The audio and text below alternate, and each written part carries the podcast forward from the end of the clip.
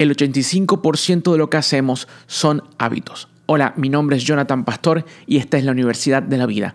Comencemos. Cambia tus hábitos hoy. Una colección de cuatro episodios para que tengamos nuestro mejor 2022. La gente no tiene problemas con goals o metas. Tenemos problemas es con el sistema. ¿Cómo lograrlo?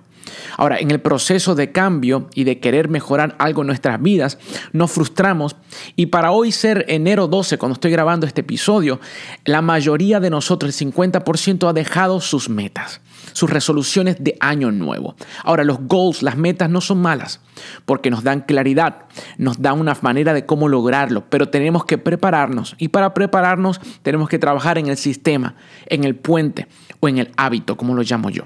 Estos puentes hábitos son las habilidades que tenemos que ejecutar para lograr lo que queremos como resultado. Un jugador de fútbol se prepara para estar en el lugar correcto donde le va a llegar el balón. No está, no está viendo o perdiendo tiempo en el marcador o el tiempo que le resta.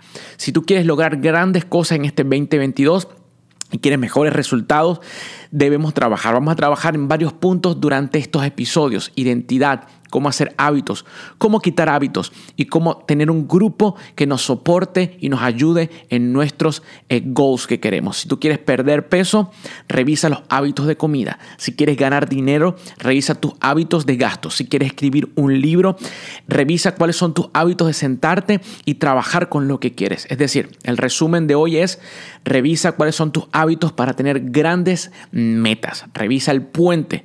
Los puentes cómo vas a llegar a ese lugar. Prepárate para lo bueno y para lo peor. Recuerda que Dios te ama, estás en el lugar correcto, en el momento correcto, Dios está contigo. Un abrazo.